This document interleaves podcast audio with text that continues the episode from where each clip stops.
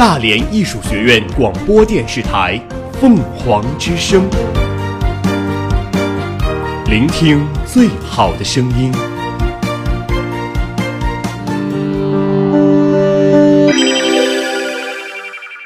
今日天气：今天大连晴，下午两点达到全天最高温度九摄氏度，最低温度三摄氏度，北风五至六级。根据最新日报。目前本市空气质量指数为三十八，评价等级为优。明天四度到十度，西北风五至六级，空气质量指数为三十二，评价等级为优。我们我们一直在行走，行走，我们我们一直在记录，我们用简短的语言涵盖大量的新闻大量的资讯新。闻资讯。凤凰早新闻，凤凰早新闻，感受传播的力量。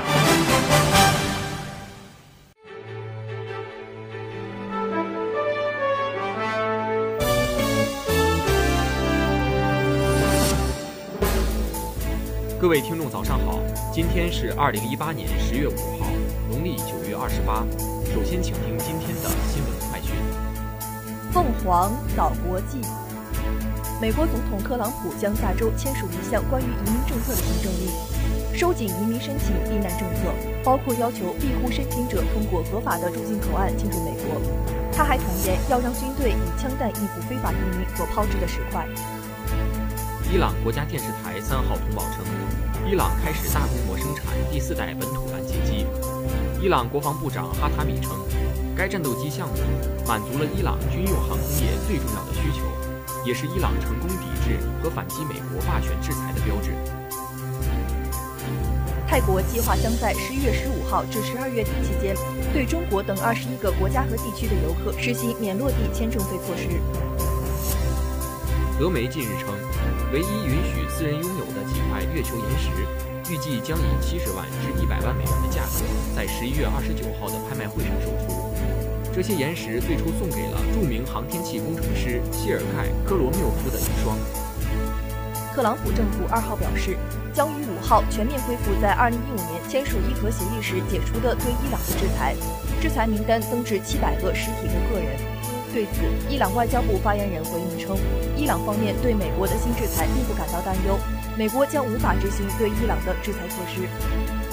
制造台铁普悠马号的日本车辆制造公司日前表示，普悠马号列车设计有疏失，没有向指挥中心自动传输信息。美国政府二号宣布将重启对伊朗能源和银行等领域制裁，伊朗回应称不在乎。美国商务部二号公布数据显示，美国九月份货物和服务贸易逆差继续扩大，升至七个月以来新高。美国与土耳其分别宣布解除今年八月开始实施的针对对方高级官员的制裁。古巴外交部表示，强烈反对美国将在古巴实行新制裁措施的表态。联合国秘书长古特雷斯说，也门的人道主义局势令人绝望。泰国将从二零二一年起完全禁止进口塑料垃圾。埃及明亚省发生一起巴士遇袭事件，至少七人死亡，十二人受伤。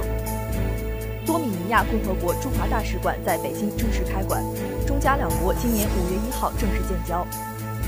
凤凰早国内，中共中央总书记、国家主席、中央军委主席习近平二号上午在中南海同全国妇联新一届领导班子成员集体谈话，并发表重要讲话。习近平强调，做好党的妇女工作，关系团结凝聚，占我国人口半数的妇女，关系为党和人民事业发展提供强大力量。要加强党对妇女工作的领导，坚持中国特色社会主义妇女发展道路。把握实现中华民族伟大复兴的中国梦这一当代中国妇女运动的时代主题，促进男女平等，发挥妇女在各个方面的积极作用，组织动员妇女走在时代前列，在改革发展稳定第一线建功立业。中共中央政治局常委、中央书记处书记王沪宁参加集体谈话。习近平首先表示，中国妇女第十二次全国代表大会胜利闭幕了，大会贯彻落实党中央要求。对当前和今后一个时期妇女事业和妇女工作做出了部署，完成了各项议程。习近平代表党中央对大会的成功召开，对全国妇联新一届领导班子表示热烈的祝贺。习习近平表示，从大家发言中可以感到，全国妇联新一届领导班子贯彻党中央决策部署，态度坚决，信心坚定，党中央对你们给予殷切期望。习近平指出，党的十八大以来，党中央从党和国家事业发展全局出发，高度重视和积极推进妇女工作。过去五年。妇联组织贯彻落实党中央关于妇联改革的决策部署，加强对妇女的思想政治引领，在落实男女平等的基本国策、联系和服务妇女群众、依法维护妇女合法权益、深化妇联改革等方面做了大量工作，推动我国妇女事业迈出新步伐，妇女工作取得历史性成就，对妇联工作，党中央是充分肯定的。习近平强调，坚持党的领导是做好党的妇女工作的根本保证。要牢固树立四个意识，坚定四个自信，自觉维护党中央权威和集体统一导，始终在思想上、政治上、行动上同党中央保持高度一致。要引导妇女深入贯彻落实新时代中国特色社会主义思想和党的十九大精神，开展理想信念教育，增进对党的基本理论、基本路线、基本方略的政治认同、思想认同、情感认同。坚定听党话、跟党走的信念信心，要把思想政治引领贯穿于妇联开展的各种活动，引导妇女增强中国特色社会主义道路自信、理论自信、制度自信、文化自信，自觉为中国特色社会主义共同理想而奋斗。要多做统一思想、凝聚人心、化解矛盾、增进感情的工作，引导妇女坚定不移朝着正确方向和理想目标持续奋进。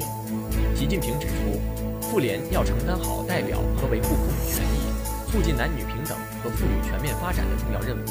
做好引领、服务、联系工作。要对标党大提出的目标任务，要围绕统筹推进五位一体总体布局，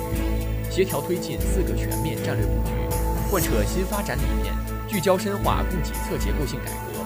开展富有女性特色的建功立业活动，最大限度调动妇女积极性、主动性、创造性，打赢防范化解重大风险、精准脱贫。污染防治三大攻坚战是当前全党全国的重要任务，妇联组织应该在其中大有作为，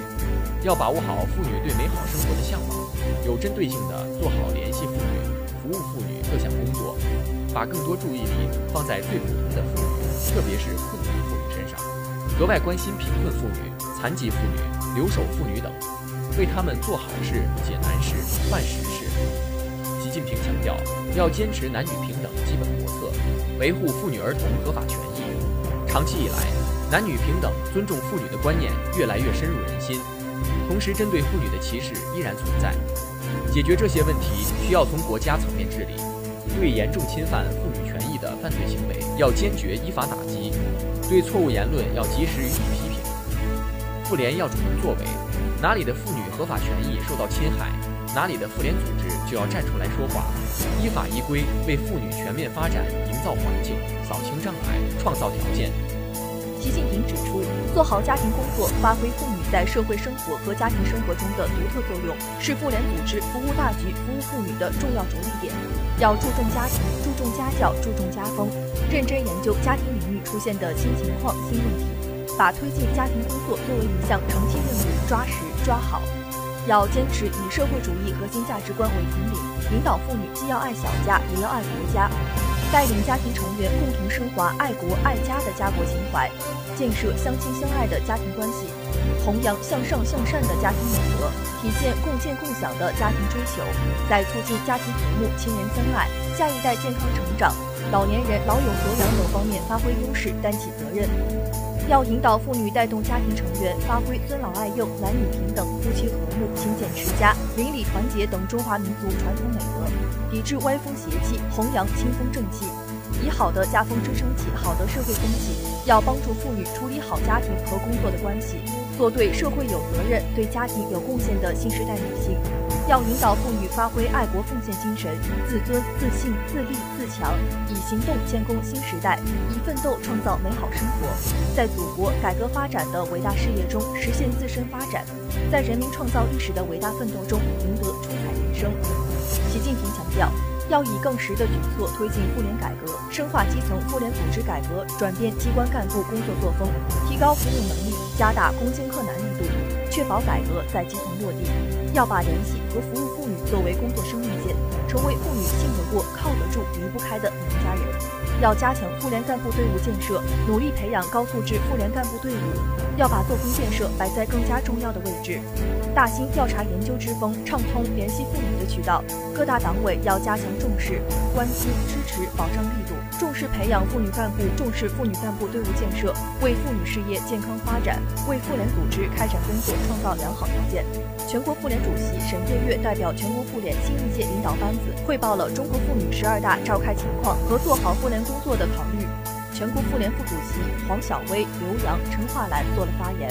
丁薛祥、杨小杜、陈曦、郭声琨、黄坤明、尤全参加谈话。商务部副部长王炳南在三号的发布会上介绍，十一月五号上午，中国国家主席习近平将出席首届中国国际进口博览会暨虹桥国际经贸论坛开幕式，并发表主旨演讲。开幕式结束后，中外领导人将一起参观国家馆。中央统战部副部长、全国工商联党组书记徐乐江三号在接受央视记者采访时表示，工商联系统要围绕习近平总书记在民营企业座谈会提出的六个方面的重要举措，勇于担当、主动作为，充分发挥好工商联桥梁纽带的作用。首届进口博览会吸引“一带一路”沿线国家千余家企业参展。李克强同巴基斯坦总理伊姆兰汗会谈时强调，加强全天候战略合作伙伴关系，打造更紧密的中巴运营共同体。第二届进博会招展总体方案确定，企业展将设五大板块。二零一八年以来，一千一百八十七家新三板公司累计发行股票融资超五百一十亿元。长江流域四千五百个监测断面，建成水生态环境监测站网。南京市人大表决通过了《南京市国家公祭保障条例》，将国家公祭日当天全程默哀一分钟的倡议明确列入法规。中国西部九个国家级自然保护区宣布建立协作机制。目前，我国已有八百六十八种学术期刊实现学术论文第一时间网络首发。中国首座跨越地震活动断层的跨海桥梁——海南富前大桥主桥顺利合拢，大桥主体工程基本完成。凤凰早民生，信用中国发布十月新增失信情况，包括霸座姐周某某在内的二百一十九名严重失信人被限制乘坐所有火车系列。三号晚，兰海高速公路兰州南收费站发生一起重大交通事故，截至目前，已造成十四人死亡，三十四人受伤，三十一辆车不同程度受损，肇事司机自述刹车失灵，现已被公安机关控制，正在接受调查。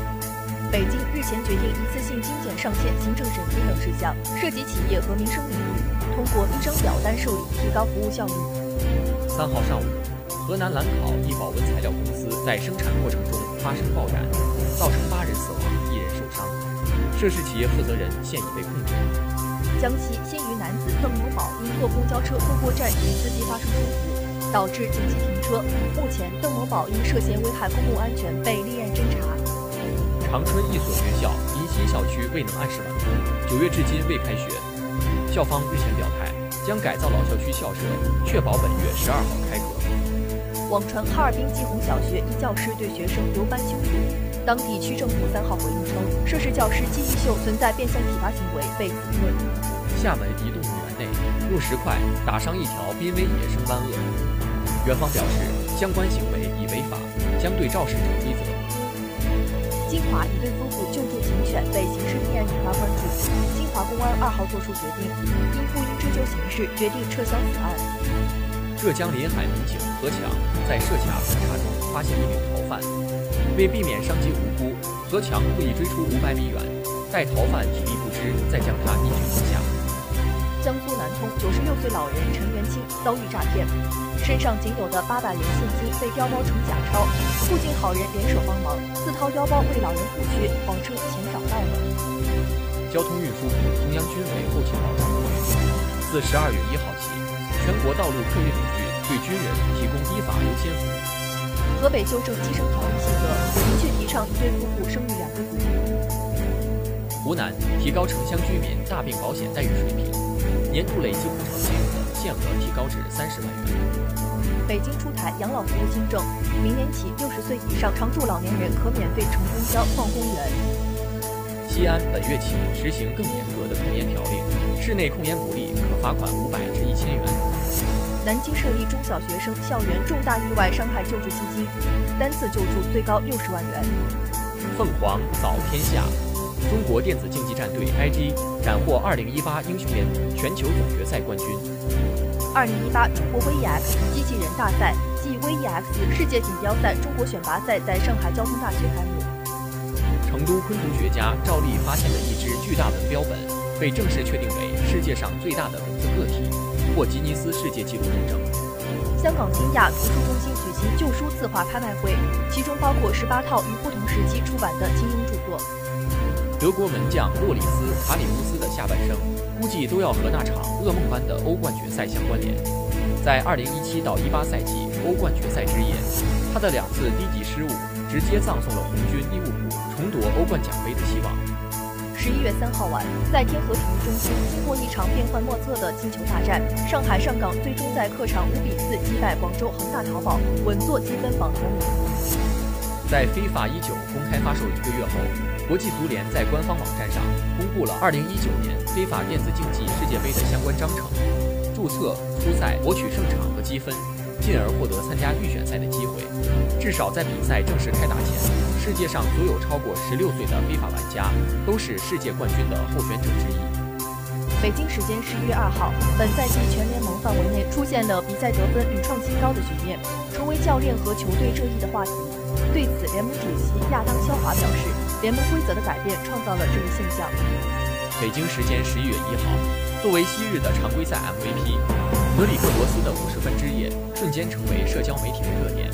包括科比、詹姆斯和库里在内的多位巨星更新社交媒体，表达对他的敬意。凤凰老校园。三个一切是大连属学院的办学理念，根深叶茂是河北传媒学院的育人方式。两位创办者对教育事业的执着追求、教育理念的不谋而合，以及爱生如子的大爱情怀，促进两所兄弟院校子嗣心与心的交流。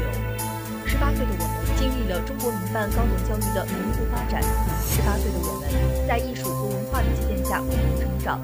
十月一号，王贤俊董事长在百忙之中带领学院以学生管理核心队伍为主的考察团，来到了河北传媒学院进行交流学习。在交流学习的前一晚，王建军董事长与大家分享心得，并对此次考察提出要求。在河传相关领导的陪同下，考察团先后参观了文文化产业园和新闻传播学院、影视艺术学院、美术与艺术设计学院、学生宿舍、心理健康咨询室，在致良知四合院内进行深入学习交流。参观结束后，河北传媒学院就学生工作概况、中华民族优秀传统文化在大学生思想政治教育中所发挥的作用、学生工作素质考评与素质拓展学生工作实施情况，二级学院及辅导员在思想政治教育中所发挥的职能和作用，以及实物管理体系的运用等方面与我院考察团进行座谈。其中，金鹰集团副总裁翟雅楠女士在传统文化中所发挥的作用演讲中，鲜明明给大家留下深刻印象。当天下午，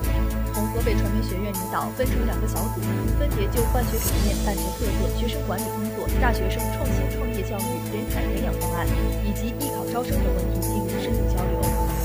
在交流过程中，学院将和平三部曲《汤若望》《玉之吻》《和平颂》《丝路青春著作》及《凤凰公仔》赠予对方，不仅加深了双方的友谊，还为教育教学观念的更新、创新机制策略的强化，乃至双方未来深入合作打下了良好基础。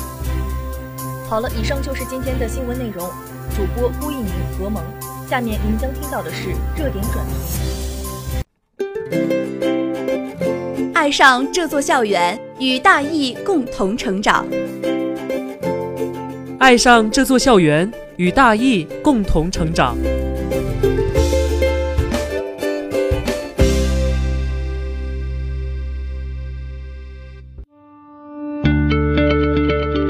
办党和人民满意的大学，始终坚持社会主义核心价值观：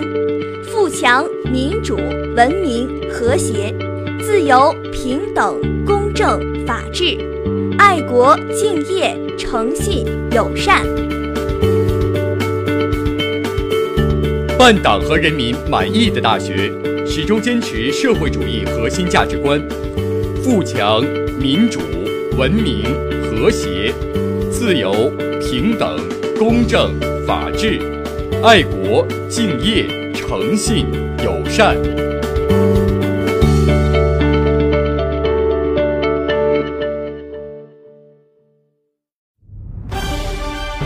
集结焦点资讯，同步媒体热评。集结焦点资讯，同步媒体热评。凤凰早新闻热点转评。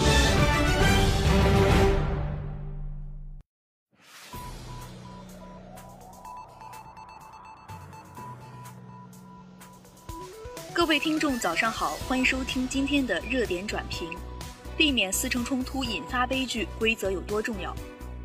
制度层面的持续发力，进而慢慢变成一种默认的公交规则。因此，私乘冲突而起的悲剧或许能减少很多。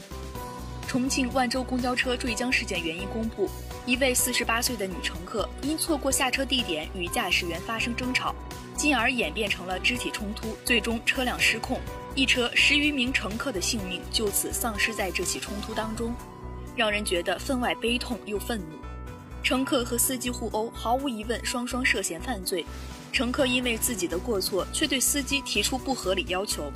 在得不到满足之后，进一步语言和肢体纠缠，把自己和一车人的生命视为儿戏，首先是极端恶劣的。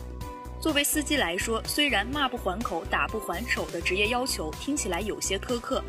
但这是为了保障自身及公共安全的必须。这起悲剧以血的教训证明，公共环境中没有规则意识。专业人员违背了职业规则，会付出怎样惨痛的代价？其实，私城冲突引发的交通事故早就不是新闻。网络检索可以发现，乘客突然抢夺方向盘这样的事，很多地方都有发生，